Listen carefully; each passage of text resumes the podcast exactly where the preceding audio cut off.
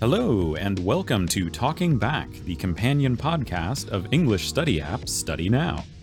I'm your host, Scott, and once a month I sit down with a guest and we select a few of the articles that appeared on Study Now and have a lighthearted discussion about them. Today's topics include a Japanese city fixing English signs around its town, and the insanity of a new digital art form called NFT. Prepare your souls, and thanks for joining us today. Back in the virtual booth today, we welcome Dan once again. Welcome back, man. How's it going? Hello, hello, and hello, everybody. Nice to be back. I missed you guys. It's been a while. You had been telling me that you had started doing some kind of, uh, you're hosting a, a video game stream or something. Is that right? Tell me about that. What we've been doing is um, a couple of my very, very good friends run a board game bar and cafe restaurant in the middle of Osaka. Um, really nice spot, and obviously closed down at the moment because of state of emergency. So back in December, the main owner, to keep himself sane, he reactivated a channel we used to do like live drunk couch gaming on a few years ago and turned it into a proper Twitch channel for the bar. Real quick, Twitch, for people who don't know, kind of like YouTube. Twitch is much more about people watching while you do something live and is mainly designed as a platform for video game streaming. So when you're playing these games, you're there with the viewer and they can see you and listen to you commenting as you play, correct? Yes, I, I have a camera on me and I usually keep my picture down in the bottom right of the screen. And you have a text chat that runs alongside the video. So you can mm-hmm. interact with the audience, you can make friends through it, and you can watch the video content and just enjoy it as a listening exercise. So it can be uh, yes. kind of a casual uh, English practice, right? Absolutely. There's a lot of ways it could be used for good natural practice, especially if you're a gamer. Yeah. Well, give us a plug. How do people find this? The address to go to is www.twitch.tv slash the hearth underscore Osaka. I stream uh, from six o'clock on Friday nights. Fantastic. All right. Well, I might uh, I might give it a give it a watch myself. Well, we'd be very happy to have you here.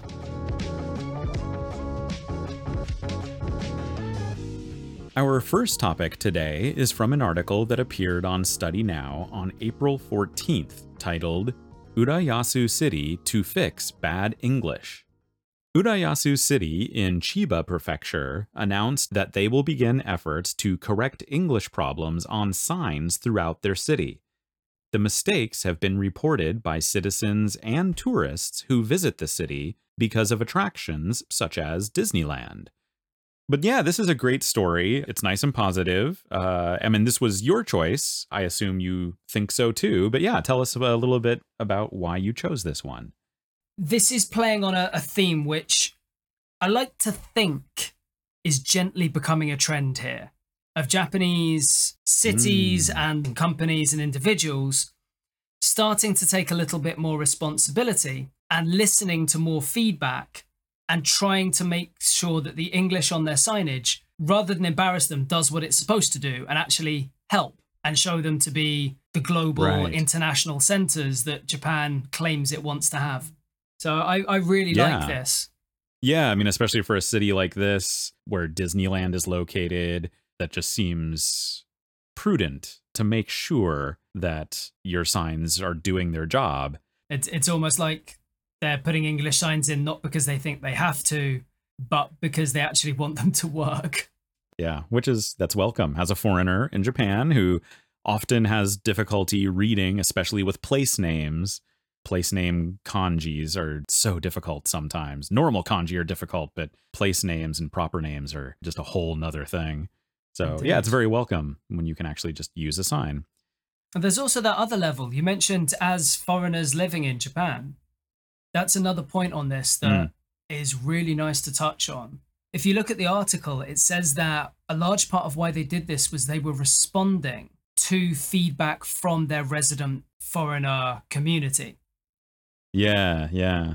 As, you know, foreigners living in Japan, there's a lot of situations where we do want to be part of the community and we want to contribute. I mean, sometimes it, it happens, but sometimes it's difficult and people kind of just assume that either we don't speak Japanese or we don't understand the situation or we don't care.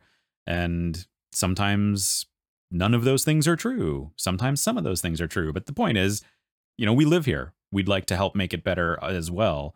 Um, so, yeah, so it is nice to see in this situation a large organization, in this case, a city, saying, You do live here. You are part of this community. What do you think? Yeah, it takes us from being expats in a bubble to being expats living in the community, as you said. Community building. Who doesn't like that? Exactly.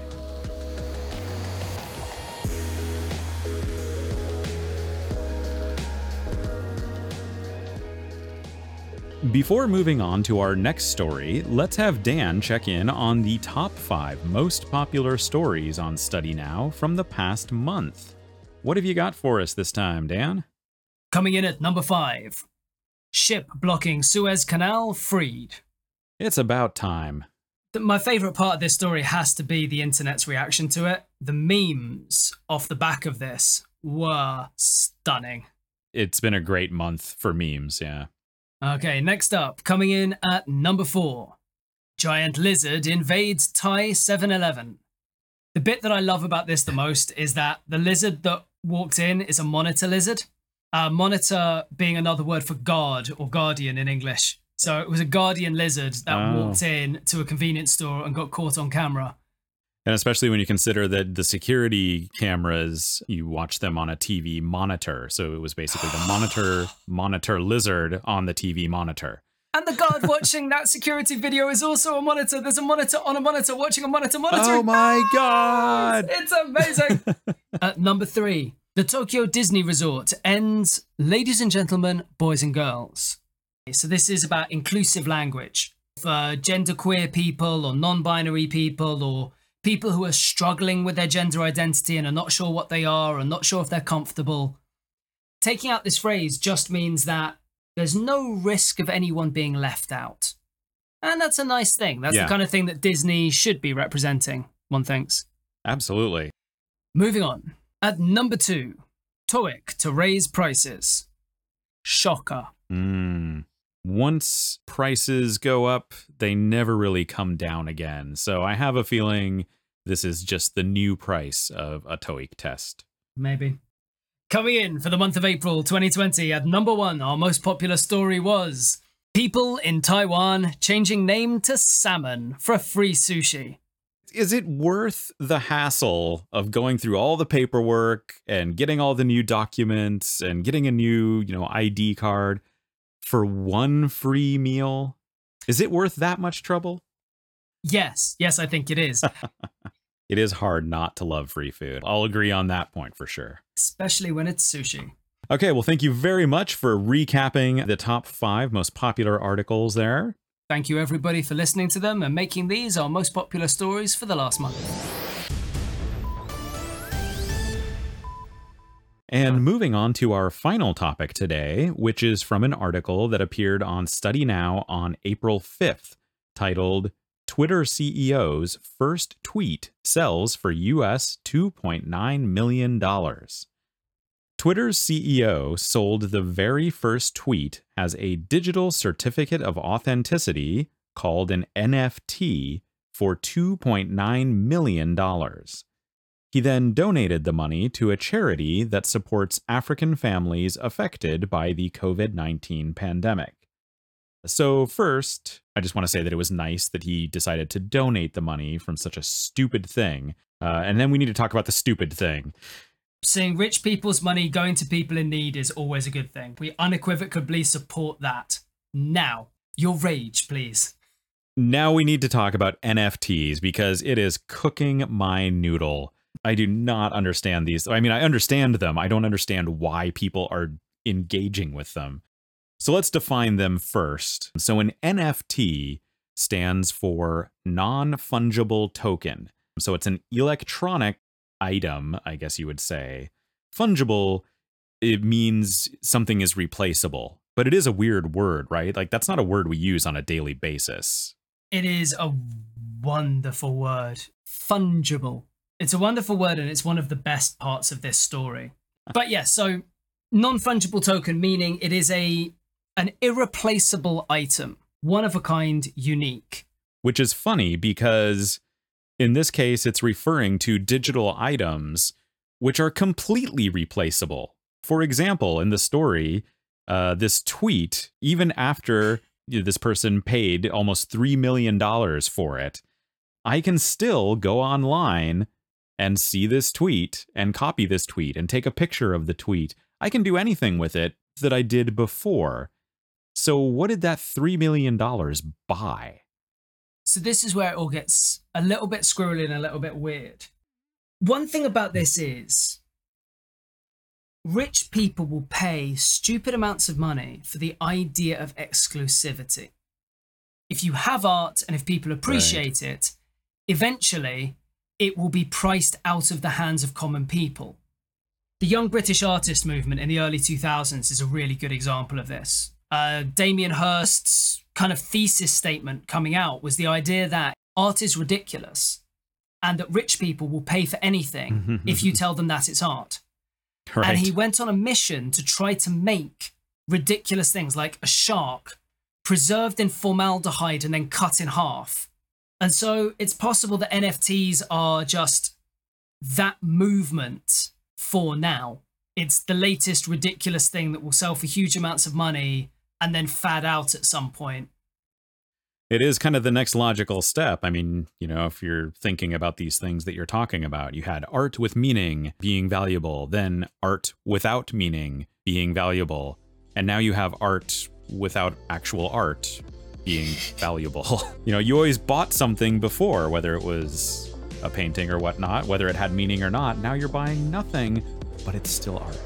Hmm.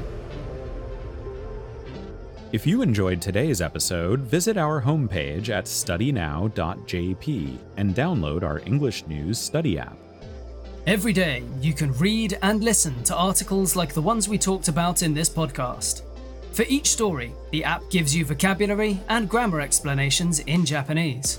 And with a premium subscription, you'll get access to show notes from today's podcast episode, a full transcript of our conversation, and many other tools that will help your English study efforts. And if you've enjoyed listening to us talk on these things today, please be sure to check out our new English quiz app, American Dream, available now on iOS and soon on Android. Dan, thank you very much for joining me today and helping me make sense of some of the craziness of the news articles that are out there these days. I appreciate it. Well, it was a pleasure to be on with you. Um, thank you for keeping me company during this crazy, crazy time. Absolutely. And uh, I might see you again soon playing some video games on my iPad screen. Well, I'll be watching the chats. Please, uh, if uh, you or anybody else comes on to watch, please say hello and let us know what brought you there. Um, it'd be lovely to see you. Will do. And thanks to everyone out there for listening to Talking Back, the official podcast of Study Now, the English News Study app.